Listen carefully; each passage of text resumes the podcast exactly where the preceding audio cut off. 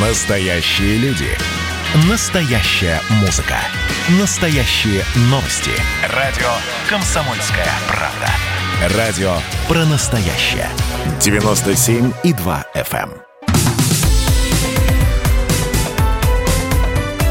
Как дела, Россия? Ватсап-страна! Ну и вы знаете, вот э, практически в продолжение той темы, которую мы с вами обсуждали буквально несколько минут назад, э, о том, что одно дело, да, это вот те слова, которые произносятся э, в адрес людей, переживших войну, и которые их оскорбляют, и которые могут считаться унижением их достоинства. Безусловно, конечно, нужно за эти слова отвечать. Но не менее страшны те самые действия, которые мошенники мошенники производят в отношении этих людей. Вот сразу две истории произошли в Санкт-Петербурге. Почему мы, собственно, их объединили? Потому что, э, например, э, если э, говорить о тех, кто пережил блокаду, то вот 84-летняя блокадница Салтанат Гаджиева – пенсионерка из Санкт-Петербурга. Так вот, ее за год телефонные мошенники сумели обмануть 10 раз подряд. Это один случай.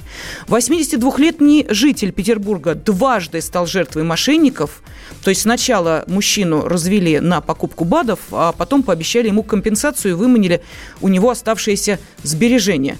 То есть э, мне кажется, что вот в данной ситуации, в школе мы говорим да, об, э, о каком-то ужесточении наказания за оскорбление, то мне кажется, что если э, подобных мошенников э, поймают, и будут привлекать к ответственности, то за то, что они обманывают именно эту категорию граждан, мне кажется, нужно ужесточать наказание. Вот отягчающие обстоятельства. Обманул пенсионера, обманул ветерана. Но это мои размышления. Сейчас с нами на связи корреспондент «Комсомольской правды» в Санкт-Петербурге Роман Лялин. Роман, здравствуйте.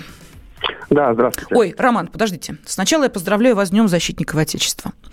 Да, но поскольку, да, у нас сегодня, видите, такой э, праздничный эфир, и тем не менее мы говорим о достаточно серьезных э, темах и проблемах, так что уж позвольте начать все-таки с поздравления и э, искренне пожелать вам быть мужественным, ответственным, серьезным, сильным, в общем, опорой для ваших близких и для всей страны. Ну вот, это поздравление. А теперь давайте поговорим, собственно, о той ситуации, которая сложилась в Санкт-Петербурге то ли у вас так журналисты хорошо работают, что активно об этих случаях рассказывают, то ли в городе на Неве такие доверчивые люди. Можете объяснить вот э, ситуацию с этими двумя историями? Я думаю, во-первых, э, все дело в том, что у нас э, большая прослойка пожилого населения, и журналисты активно обращают на это внимание, поэтому часто эти случаи обмана становятся достоянием общественности, во-первых.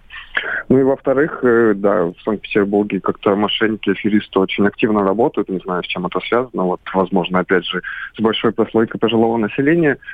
С 84-летницей блокадницей мы с 84-летней блокадницей мы поговорили, да, она сказала о том, что все началось еще в 2015 году, когда она вложилась в финансовую пирамиду, сняла 600 тысяч рублей, которые, как она рассказывает, оставляла себе на похороны, решила вложиться и увеличить свой капитал. Правда, вместо этого она получила отворот-поворот, деньги вернуть так и не смогла. В этот момент у нее скончался супруг, она продала квартиру, и от, отложила сбережения. Решила вернуть 600 тысяч рублей, наняла юристов из Москвы. Но, как она рассказывает, юристы выкачали из нее больше миллиона рублей, но так никаких э, подвижек в той ситуации с кооперативом не случилось. И вот 2020 год, э, привет из тех лет, ей звонит мужчина, говорит о том, что она имеет право на компенсацию за то, что вложила денег в юристов, а те так ей не помогли. Обещали 700 тысяч рублей и попросили в качестве залога перевести 100 тысяч рублей. Блокадница не заметила подвоха, перевела 100 тысяч рублей, и вот после того, как она перевела, ей стали поступать все новые и новые звонки, все новые и новые слова, и она в итоге 10 раз подряд перевела почти миллион рублей. И только после, после этого она поняла, что ее все-таки обманули и пошла в полицию. Как женщина говорит, мошенники и аферисты знали они совершенно все абсолютно, от имени, фамилии, отчества до всей этой истории, поэтому у нее сначала не было никаких сомнений, но вот сейчас она залезла в долги из-за того, что перевела мошенникам миллион рублей и не знает, как это все расширилось. Роман, простите, она одинокая э, сейчас или у нее есть родственники близкие?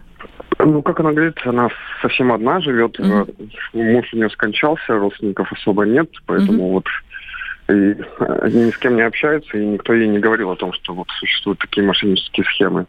Так, ситуация понятна. Я э, благодарю э, Романа Лялина, корреспондента «Комсомольской правды» в Санкт-Петербурге, и э, приветствую ведущего научного сотрудника МГУ, экономиста Андрея Колганова. Андрей Иванович, Здравствуйте. Добрый день. Да, добрый день. Вас тоже поздравляю с праздником.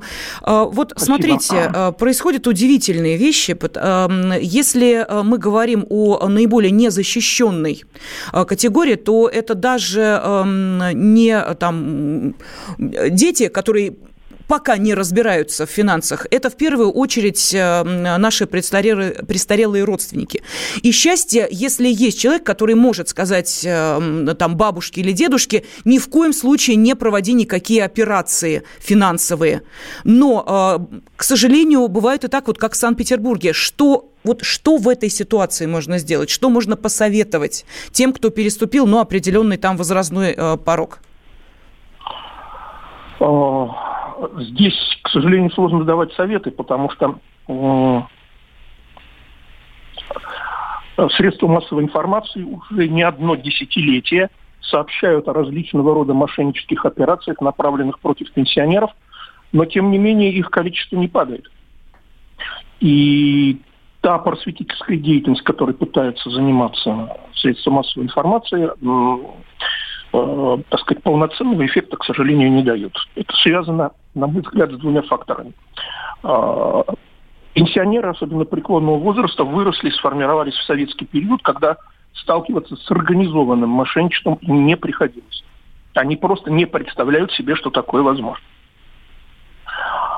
У них в жизненном, так сказать, опыте в тот период, когда они формировались как личности, ничего похожего не было. И второе – а, среди пенсионеров очень много одиноких людей, на которых легко воздействовать показной доброжелательностью, вежливостью, участием и так далее.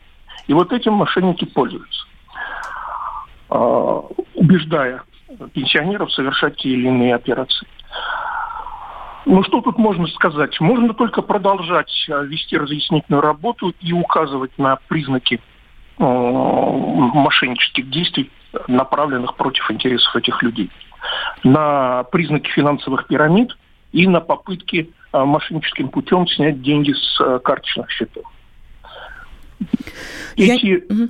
да, эти принципы, они достаточно хорошо известны, о них многократно говорилось, что нельзя сообщать никакие сведения о своих картах, э, ни пин-коды, ни э, CVC-коды, ни вообще номера карт, никому э, вообще в том числе и тех, тем, кто представляется сотрудниками банка. Сотрудники банков и так знают, что у вас в карте и какой у нее номер. Ну, к сожалению, вот. да, Поэтому... Андрей Иванович, мы понимаем, да. что когда э, человеку обещают э, какие-то доплаты, э, дотации, подарки и прочее, то э, даже самые критически настроенные люди иногда думают, а вдруг правда?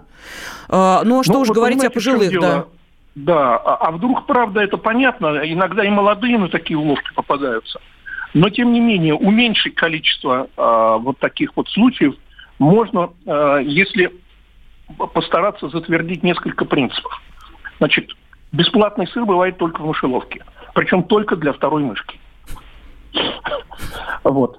А, при этом любые обещания сверхвысоких доходов – это уже подозрительно невозможно э, получать сверх, сверхвысокие доходы стабильно. Соответственно, обещать такие сверхвысокие доходы невозможно и, кстати, запрещено по закону. Если кто-то это делает, это уже нарушение закона, и это уже основание подозревать такого такое лицо юридическое или физическое в мошеннических действиях. Спасибо. Экономист Андрей Колганов, ведущий научный сотрудник МГУ, был с нами на связи. А что самое вкусное, что самое любопытное, то, о чем, в общем-то, может, мало говорят. Сегодня у меня было видение. Господь разговаривал со мной. Все, праздники кончились, магия рассеялась. Кислое, ничего страшного. Вино из елок. С сахарком разбодяжим, и будет портвейн. Я наблюдаю и понимаю, к каким изменениям может привести расширение рамки. Предчувствие перемен. На радио «Комсомольская правда».